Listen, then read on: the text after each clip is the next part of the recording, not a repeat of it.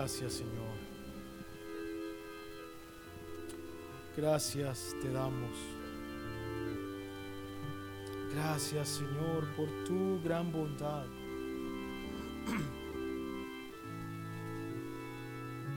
Te bendecimos, Cristo Jesús. Sigue con nosotros, Señor. Háblanos, te lo En tu nombre, Cristo Jesús. Amén. Pueden sentarse, hermanos.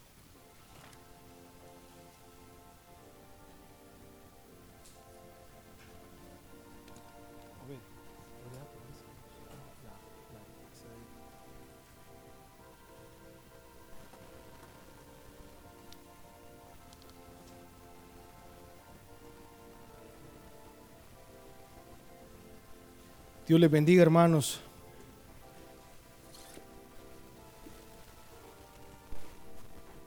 Quisiera comenzar con, con una historia.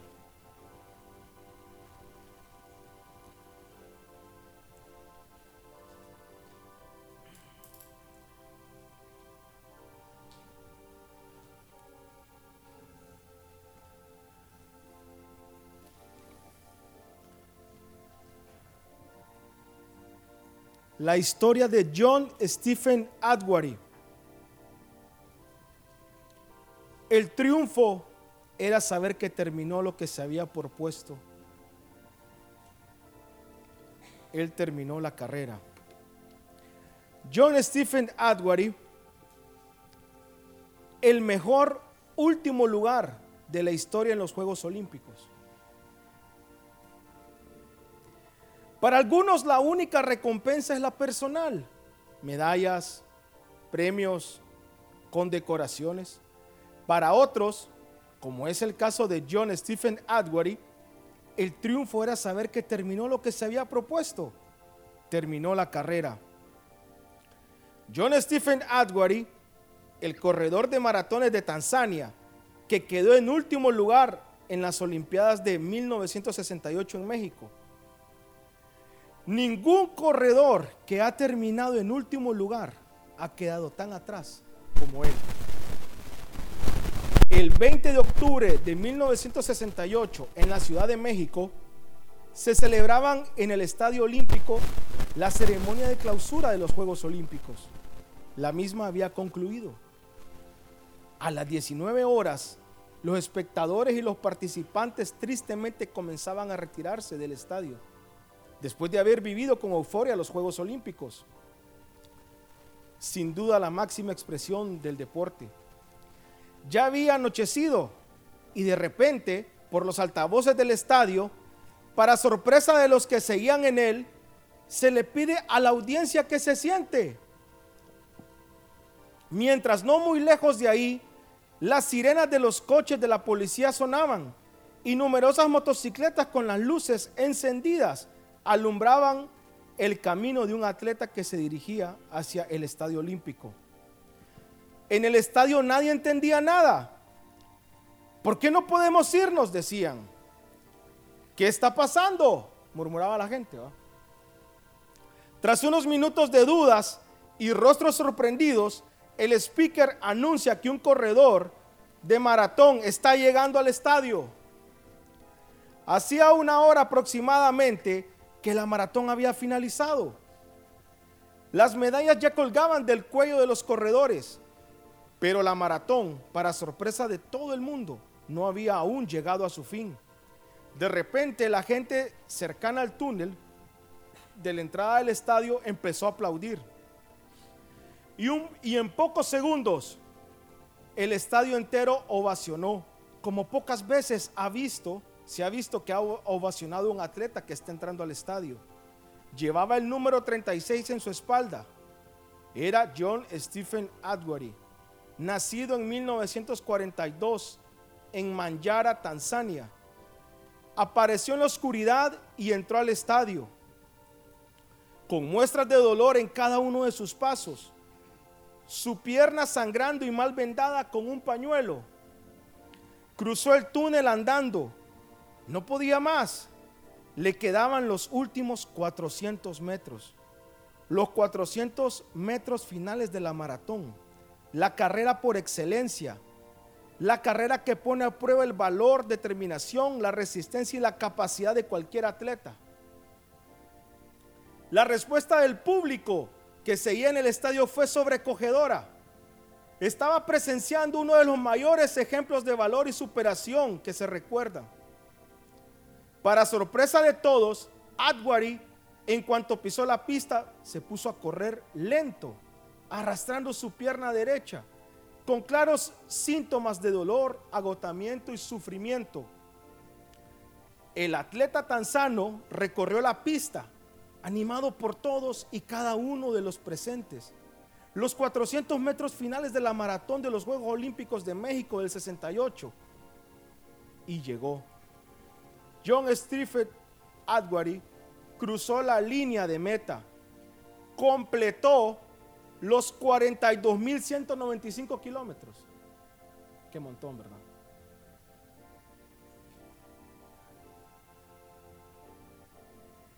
completó los 42.195 kilómetros, cumplió su sueño. En cuanto cruzó la línea, cayó en brazos del personal médico que inmediatamente lo trasladó, lo trasladó al hospital. Al día siguiente, Adwari atendió a los numerosos periodistas que querían saber más de él. Todos querían transmitir al mundo las primeras palabras y la historia de uno de los héroes de los Juegos Olímpicos. Adwari explicó que se había caído más o menos en el kilómetro 19. O sea, cuando él se cayó y se golpeó, le faltaban 42.176 kilómetros. Golpeándose la rodilla y como se pudo comprobar en la revisión médica posterior, dislocándose el hombro también. De repente uno de los periodistas le pregunta, ¿por qué después de que te caíste y con el gran dolor que sentías y sabiendo que no tenías opción de alcanzar una posición destacada, decidiste seguir adelante y terminar la carrera? Adwari le contestó con una frase que ha quedado para la historia. Mi país no me envió cinco mil millas para que empezase la carrera. Me envió cinco mil millas para que la acabase. Dos años después de la Maratón de México, Adwari corrió otra vez y terminó en quinto lugar en los Juegos Olímpicos de Edimburgo. En 1983, Tres años después de su retiro, recibió la medalla de honor.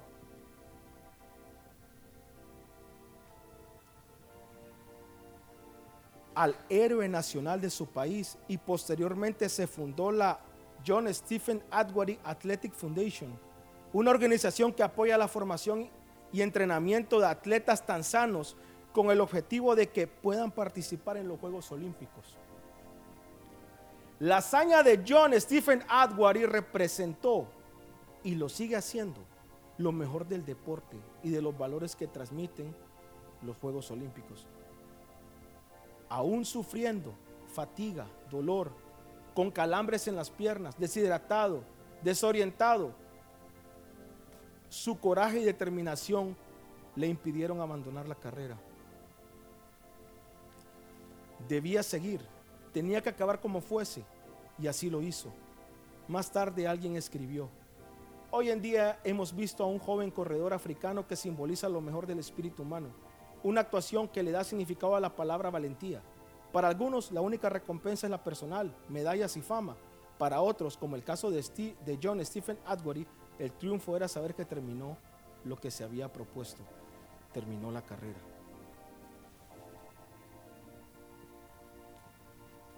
Tenemos una carrera por delante y hemos de seguir corriendo hasta que lleguemos a la meta final.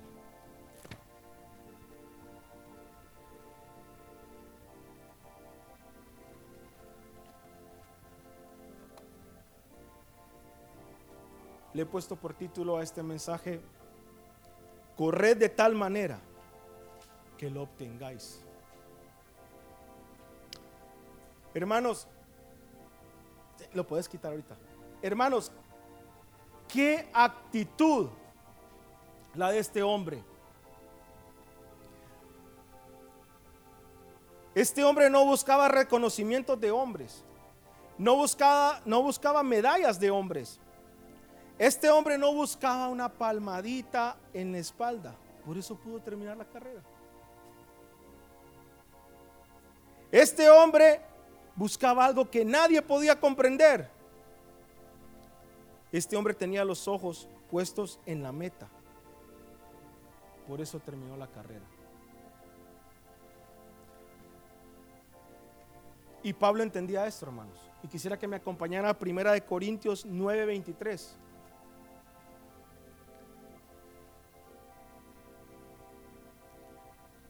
Pablo compara la vida cristiana con una carrera que todos debemos de correr. Dice Primera de Corintios 9:23, hermanos. Y esto hago por causa del evangelio, para hacerme copartícipe de él.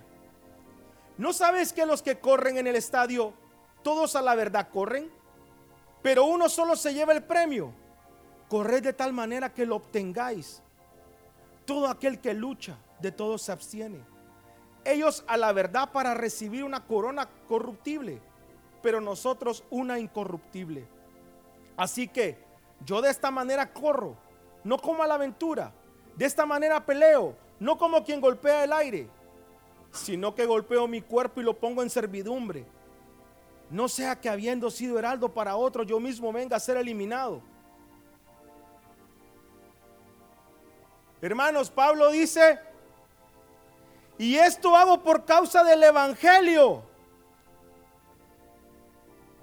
Y, y hermanos, pero por causa del Evangelio. Y saben, si ustedes buscan la palabra Evangelio, dice Evangelio, verdad absoluta. Verdad que no admite discusión ¿Y qué dijo Jesús, hermanos? Yo soy el camino, la verdad y la vida. Y si yo quiero leerlo de esta forma, y esto hago por causa de Jesús, para hacerme copartícipe con Él. Pero ¿qué hace Pablo por causa de Jesús? Correr la carrera. Y esto quiero que miremos hoy, hermanos. Corred de tal manera que lo obtengáis. ¿Cómo estamos corriendo la carrera? ¿Estamos corriendo de tal manera que la vamos a terminar?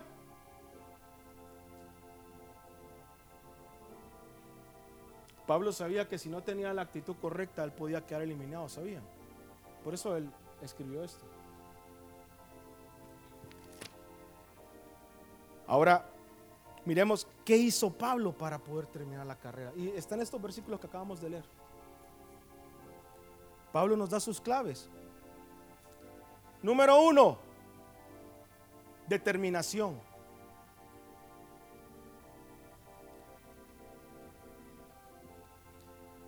Dice, ¿no sabéis que los que corren en el estadio, versículo 24, todos a la verdad corren?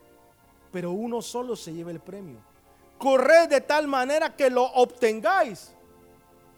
Hermanos, una de las claves que, Pablo nos da y el Señor nos da es determinación. Determinación. Pero entendí algo, hermanos.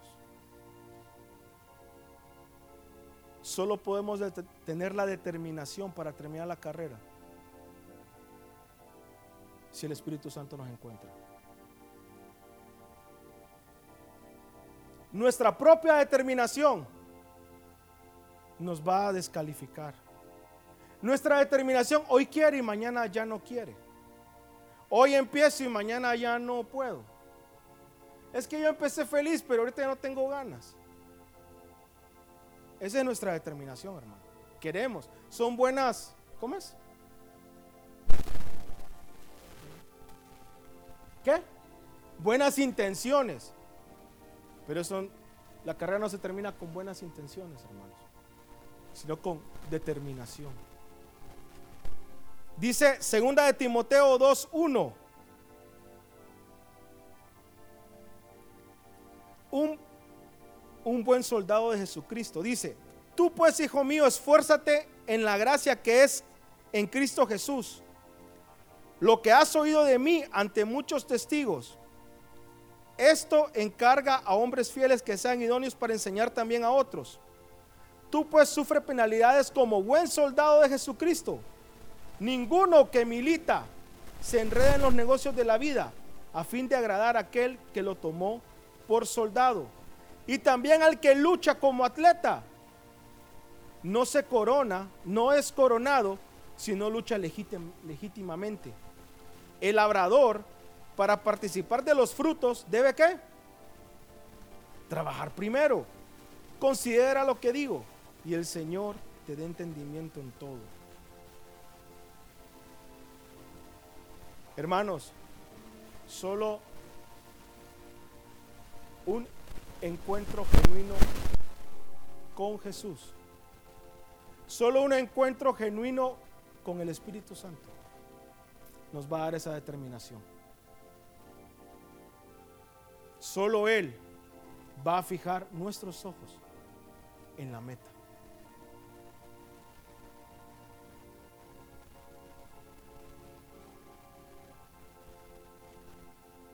Dice Pablo, ¿no sabéis que los que corren en el estadio, todos, todos a la verdad corren?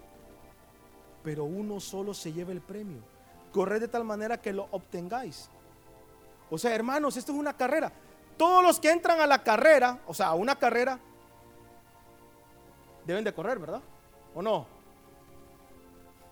Como decía un pastor, hermanos, el problema es que nosotros ya entramos a la carrera. Es que ese es el problema. Ah, es que yo soy espectador. No, es que aquí no hay espectadores. El problema es que usted ya entró a la carrera y entró a la pista. Aunque usted no quiera correr, pero usted está en la pista. Pero en la pista, hermanos, no le queda de otra. O corre o corre. No hay, no hay otra opción en la pista. Así es. Los que no quieren correr, no están aquí no aceptan a Cristo Jesús. No quieren entrar a la carrera. usted, lo hizo, ya entró a la carrera. Ahora hay que correr. Hermanos, Pablo, no vamos a leerlo, pero Pablo, en Hechos, cuando él narra su, su conversión, ¿se acuerdan? Y cuando él iba a Damasco, y cuando dice que al mediodía, ¿verdad? Dice que una luz resplandeció sobre él. Dice que era más fuerte que el sol. ¿Se imaginan? Y los que estaban con él dicen que dan testimonio de eso. Imagínense ustedes el, el calor del día con el sol resplandeciente y una luz más fuerte que ese sol. Y una voz le habló y le dijo, Pablo, Saulo, ¿por qué me persigues? Y los que estaban ahí dice que oyeron la voz. Y no le entendían porque estaba hablando hebreo. Pero Pablo, hermanos, tuvo un encuentro con Jesús. Miren, ese hombre empezó a correr la carrera, por eso lo escribió. Ese hombre entendió y empezó a correr la carrera como nunca. Tenía una determinación, hermanos.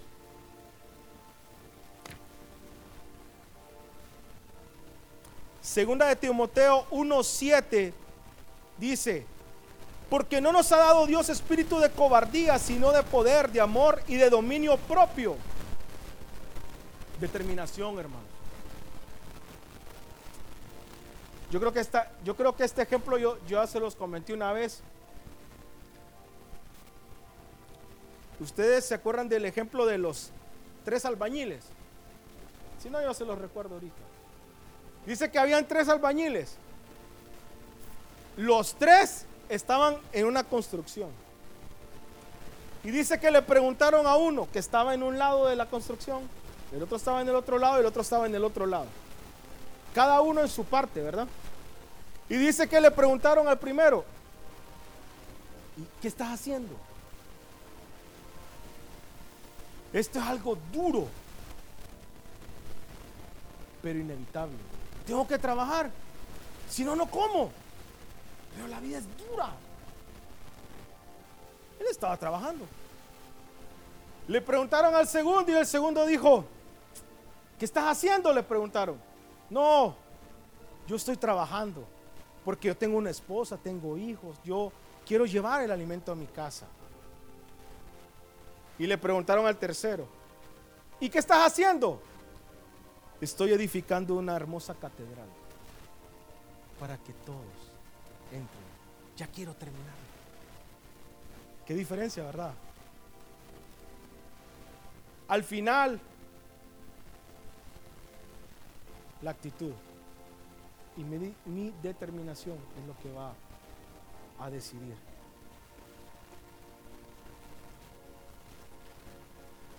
Génesis 1.26 dice, ¿sabes? Perdón, quiero ver. Sí, ponelo, lo tenés, ponelo.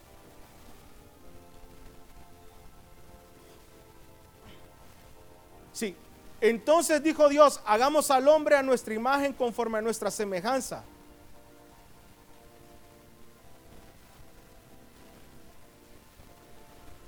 Hermanos, Dios nos hizo a su imagen y semejanza. Dios no es un cobarde, hermano. ¿O no? No lo es. Dios nos dio su espíritu. Él puso, Él sopló de su aliento de vida en nuestra en nuestro cuerpo. Y bueno, puedo leerles, hay muchos ejemplos. los hombres de fe, ustedes los pueden leer. El endemoniado Gadareno, ¿se recuerdan? La, la mujer adúltera. Personas que se encontraron con Dios, tenían una determinación en sus vidas necesitamos esa determinación. Por eso Pablo dice, corred de tal manera que lo obtengáis. ¿Cómo? Número dos, la meta. Dice el versículo 26 en Corintios, donde estamos. Dice, así que yo de esta manera corro, no como a la aventura de esta manera peleo, no como quien golpea el aire. Pablo no andaba a la deriva. Pablo corría porque tenía una meta. Así que de esta manera corro no como a la aventura, como golpeando el aire, no. Sí, voy caminando y, ¿y para dónde vas? Para adelante, ¿va? No. ¿Cuál es tu meta?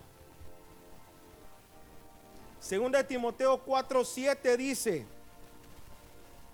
Segunda de Timoteo 4:7 dice, he peleado la buena batalla, he acabado la carrera, he guardado la fe.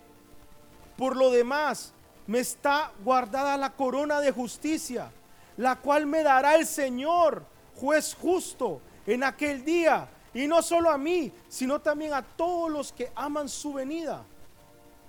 Era su meta, hermanos. Él por eso lo dice. Por lo cual me está guardada la corona de justicia. Yo estoy anhelando ese día. Yo estoy esperando ese día. Ah. Número 3. Despojémonos de todo peso. Debemos de usar la ropa adecuada, ¿sabían? Si, vamos si estamos corriendo la carrera, debemos de usar una ropa adecuada despojémonos de todo peso. Dice, sí, Hebreos 12.1, puedes ponerlo. Hebreos 12.1 dice, Por tanto, nosotros también teniendo en derredor nuestro tan grande nube de testigos, despojémonos de todo peso y del pecado que nos asedia y corramos con paciencia la carrera que tenemos por delante. Puesto los ojos en Jesús, el autor y consumador de la fe, el cual por el, por el gozo puesto delante de él sufrió la cruz, menospreciando el oprobio, y se sentó a la diestra del trono de Dios despojémonos de todo peso. Hermanos, el pecado es un peso. ¿Usted no ha sentido ese peso? El pecado es un peso.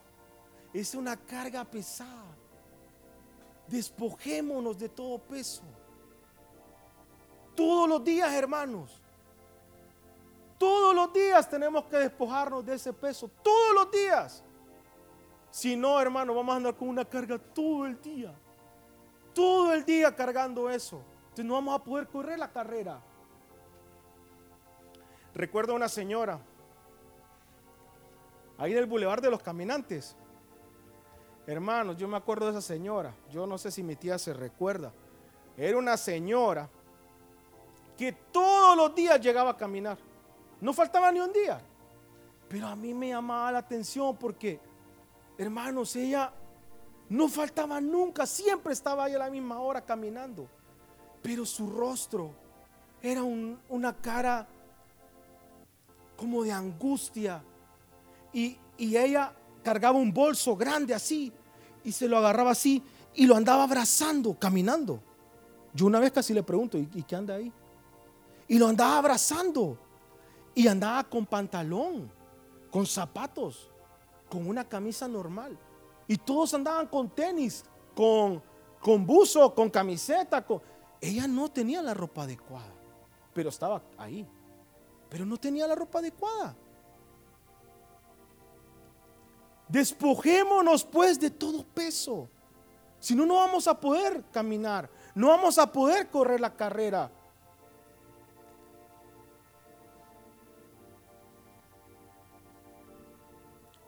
Número cuatro,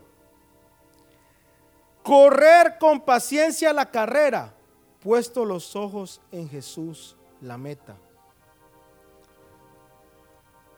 Dice, lo acabamos de leer, ¿verdad?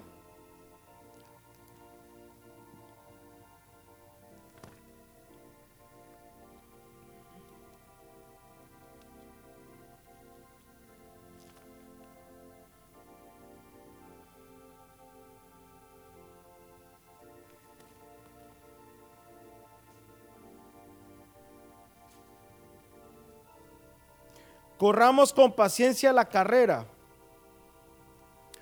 Fíjense que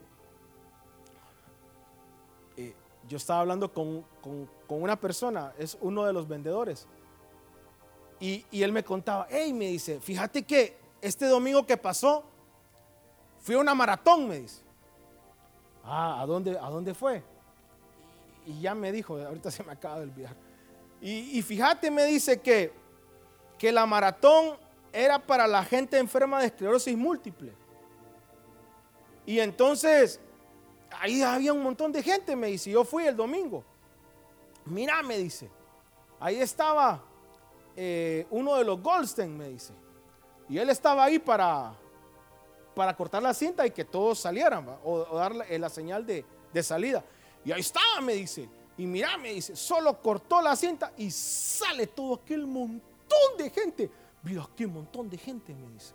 Y salen corriendo, me dice. Y yo, me dice, empiezo a trotar. Con paciencia, me dice. Tranquilo. Yo sabía, me dice, que en aquella cuesta, ahí se iban a quedar todos. Mirá, me dice, llego a la cuesta y los iba dejando a todos, todos cansados. Mirá, me dice, quedé en quinto lugar. Los primeros fueron unos chavos. Pero mírame, si yo no hubiera corrido con paciencia, yo me hubiera quedado en el camino. Yo me quedé asombrado, ¿verdad? Y dije, este tipo es inteligente, es sabio. Correr con paciencia la carrera que tenemos por delante. ¿Saben por qué les digo con paciencia? Es que muchas veces, hermano, ah, si yo me convertí hace como 30 años y el Señor no viene. O como me dijo alguien, yo desde que, desde que, desde que voy a la iglesia y le entregué mi vida al Señor, peor es mi vida, más, más problemas tengo. Sí, yo sí le creo. Corramos con paciencia la carrera. Puesto los ojos en Jesús. Hermanos, por eso yo les decía, necesitamos un encuentro con el Espíritu Santo. Porque ¿saben qué? Es bien fácil, nos vamos a desanimar. Vamos a tirar la toalla. Poneme, poneme el, el otro. La vamos a tirar si no nos encuentra el Señor. Solo Dios nos puede dar esa determinación, hermanos. Les quiero contar una historia. Mohamed Ali y Joe Fraser. ¿Has escuchado de ellos? Sí.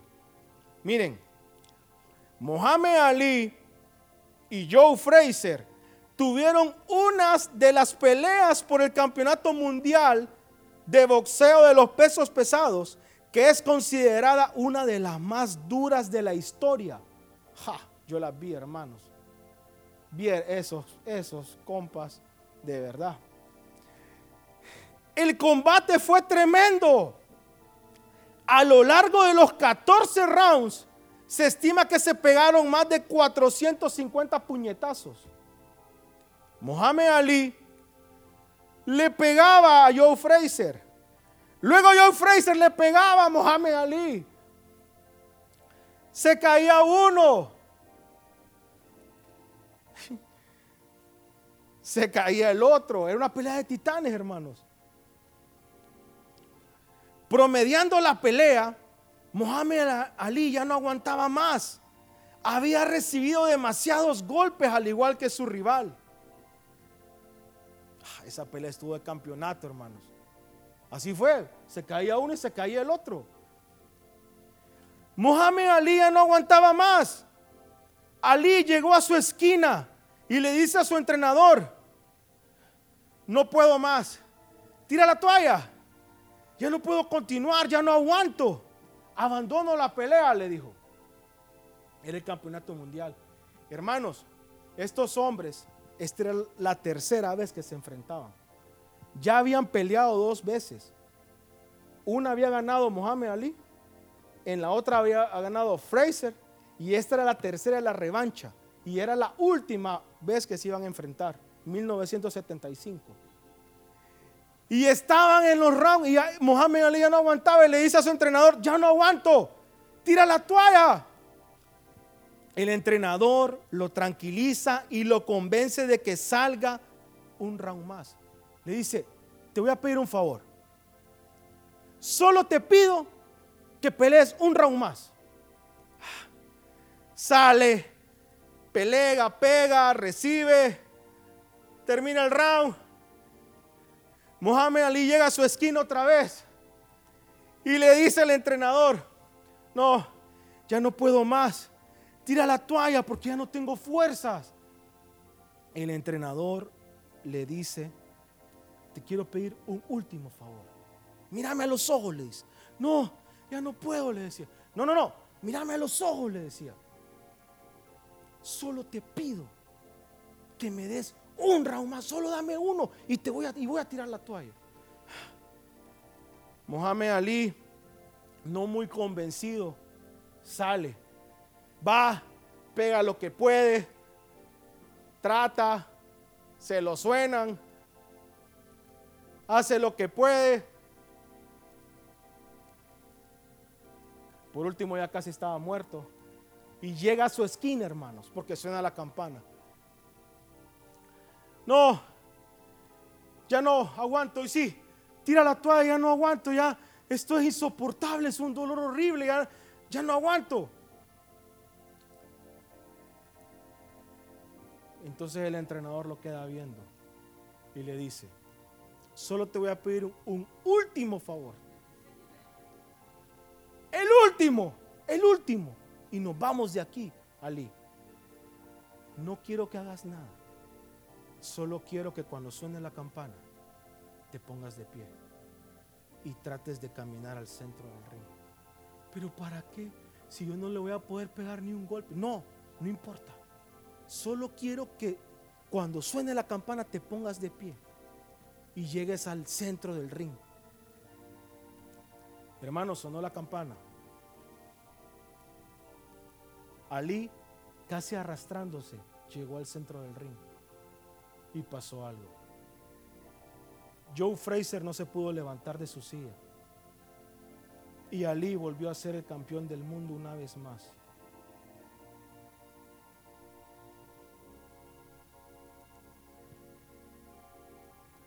Corred con paciencia la carrera.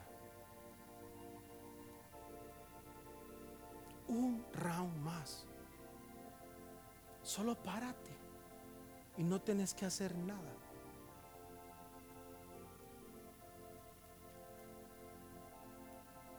Qué tremendo, ¿verdad, hermanos?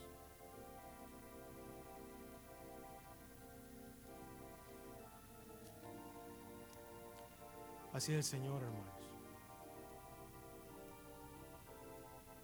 Cuando estamos en lo más profundo, cuando estamos caídos,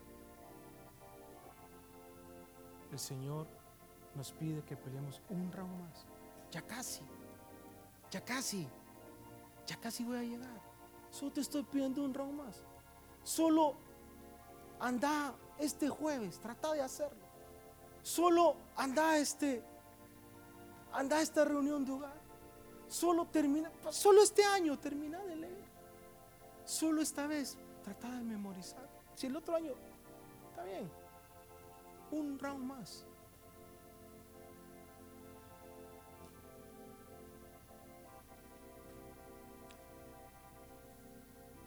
La última, número 5. No mirar atrás porque podemos perder. Filipenses 3:12 dice, no que lo haya alcanzado ya, ni que ya sea perfecto, sino que prosigo por ver si logro hacer aquello para lo cual fui también sido por Cristo Jesús.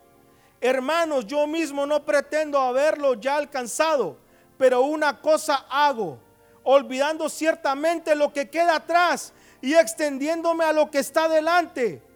Prosigo a la meta, al premio del supremo llamamiento de Dios en Cristo Jesús. Hermanos, olvidándome de lo que queda atrás, viendo para el frente, prosigo a la meta y se los quiero enseñar por qué. Sebas, ¿puedes poner los dos videos? No debemos ver atrás. Nunca.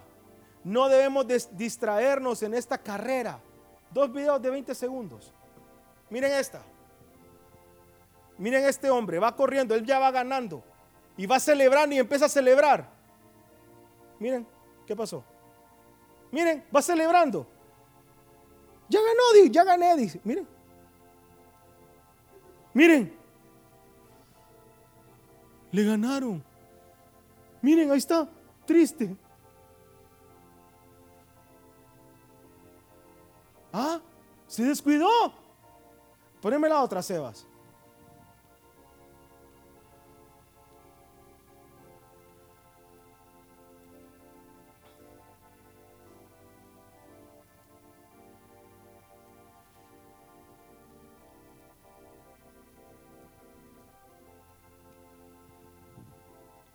Muchas gracias, Sebas, por, por aguantarme.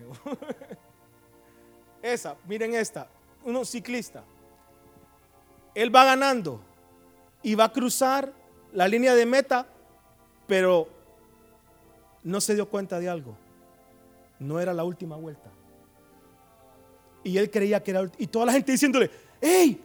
¡Ey! ¡Apúrate! Tranquilo, tranquilo, le decía hermanos, y empieza la segunda vuelta y empieza a ponerle. Y empieza y empieza y sigue y sigue y sigue porque se dio cuenta que faltaba una vuelta.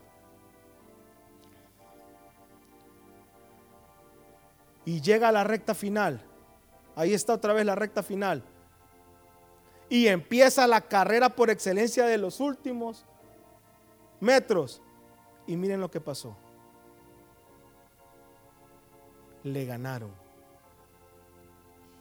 Y perdió.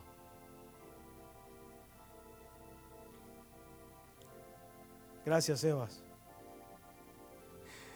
No que lo haya alcanzado ya, ni que ya sea perfecto, sino que prosigo para ver si logro hacer aquello por lo cual fui también sido por Cristo Jesús.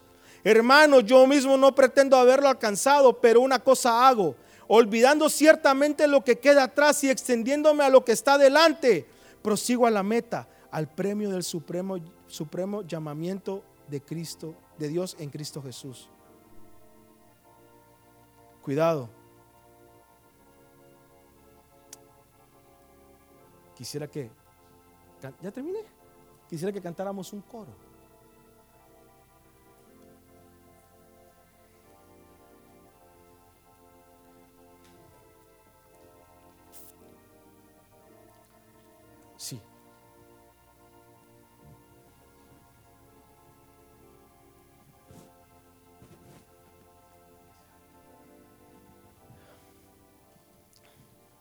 Sí, hermanos, el Salmo 25:15 dice, mis ojos están siempre hacia Jehová. ¿Lo puedes poner, Sebas? ¿Lo tenés? Salmo 25:15.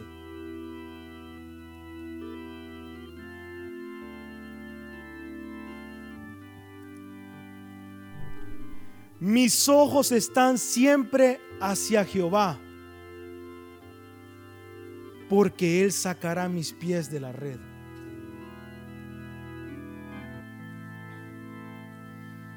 Hay una historia que dice que una vez, es una alegoría, pero dice que una vez Satanás estaba subastando todas sus herramientas. Las puso en subasta. Y dice, tenía un precio bastante alto para el orgullo, otro precio para la holgazanería, para la arrogancia, otro precio para el odio, la envidia, los celos. Sin embargo, había una herramienta bajo la cual puso un letrero que decía, no está a la venta. Alguien le preguntó, ¿cuál es esa herramienta y por qué no está a la venta? Satanás le explicó, esta me es imprescindible, no puedo venderla. Es mi herramienta principal, se llama el desánimo. Con ella puedo abrir corazones y una vez dentro de estos puedo hacer casi todo lo que me plazca.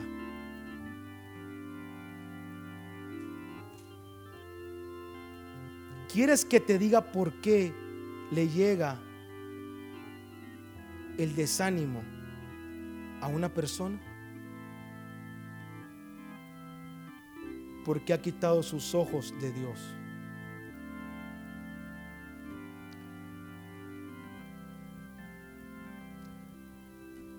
Cuando quitamos los ojos de Dios y empezamos a ver a otro lado, el desánimo va a venir a nuestra vida, hermanos.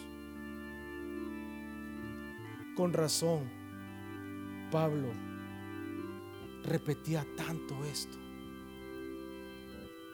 Por eso Él se encargó de dejarnos esto. Y el Espíritu Santo. Esto es una carrera, hermanos. Una carrera.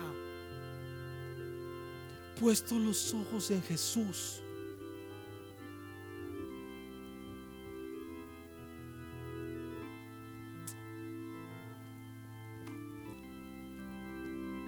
Señor. Ayúdanos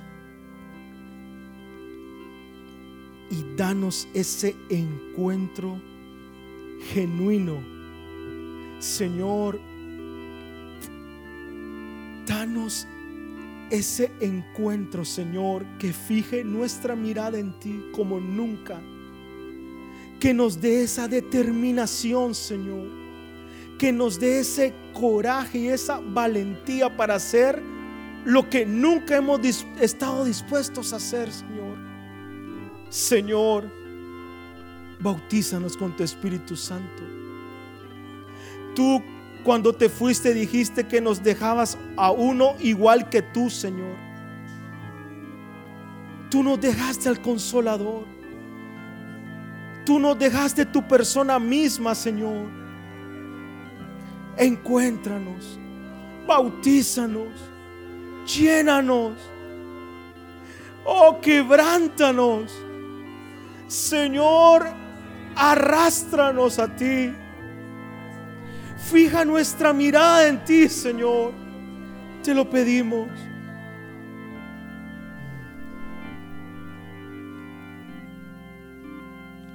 Que sea fiel,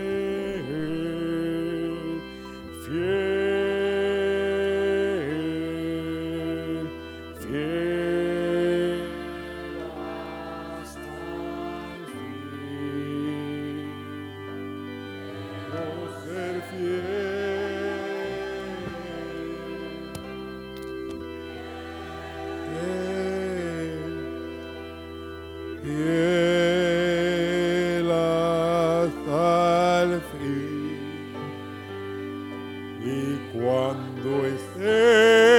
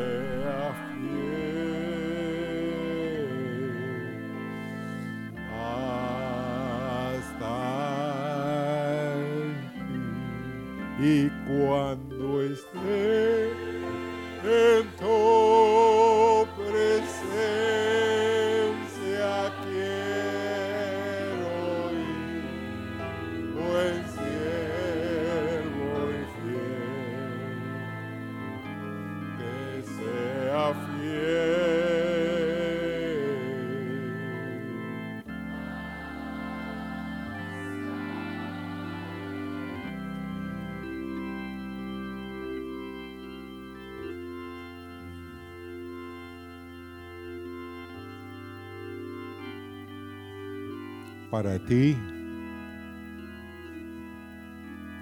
Posiblemente la carrera que tienes por delante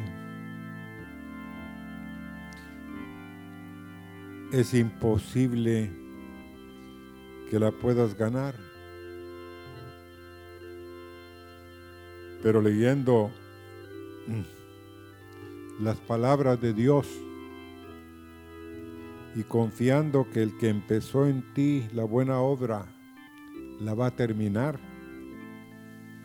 Dice Mateo, capítulo 19, verso 25. Sus discípulos oyendo esto se asombraron en gran manera diciendo, ¿quién pues podrá ser salvo?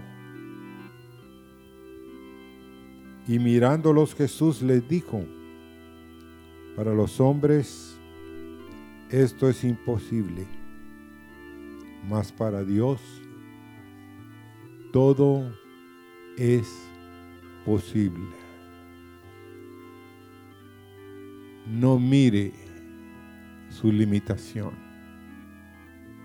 Mire al que dice que para Él todo es posible. Señor, vamos a terminar la carrera porque tú vas a hacer lo imposible. Ya lo hiciste en la cruz. En la cruz, Señor, tú venciste todo poder, toda cosa que nosotros no podamos vencer. Y Señor, queremos tener el gozo de llegar a la meta y gritar como gritan los triunfadores. Lo hiciste, Señor, lo hiciste. No creí que lo fueras a hacer, pero lo hiciste, oh Dios. Oh, gracias Señor en esta hora. Y las cinco cosas. Determinación. En Dios hay mucha determinación. Porque Él va a presentarnos delante de su Padre. Dos, la meta, hermanos. No lo perdamos de vista. A Él, Él es la meta. Despojémonos de pesos de pecado que nos asedia y corramos con paciencia. Y cuarto es corramos con paciencia lo que tenemos por delante y no miremos atrás, hermanos. ¿Qué puede ayudar? Mirar atrás. Como un joven una vez dijo algo que se me quedó grabado. Él trabajaba de obrero en la compañía Colgate y todos sus hermanos eran profesionales, tenían buenos puestos. Y él un día llegó a la oficina y se puso a llorar conmigo. Yo le dije, ¿por qué estás llorando? Porque yo era, según yo, el más inteligente de mis hermanos. Pero a mí no me gustaba estudiar. Pero todos me decían que yo era el inteligente. Pero a mí no me gustaba estudiar. Entonces, no iba a las clases. Terminaba el año y reprobaba. Y un día me cansé, ya no voy. Y oraba ahí y me empezó a decir, aquí está el teléfono, llámeme a este hombre. Llamaba yo. Es mi hermano, me dijo. y pues me dio otro nombre. Hermanos, debe de haber un anhelo de terminar. No empiece la carrera, sino termine la carrera. Amén. Y gracias en esta noche, Señor, porque estamos en este lugar corriendo delante de la gran nube de testigos, Señor, que están presenciando nuestra carrera que tenemos por delante. Están avivándonos, están gritando, Señor, que sigamos, que continuemos, que no botemos el paso, que no tiremos la toalla, Señor, que sigamos y que terminemos con gozo la carrera que tenemos por delante, puestos los ojos en Jesús, el autor y consumador de nuestra fe. Amén. Dios los bendiga, hermanos.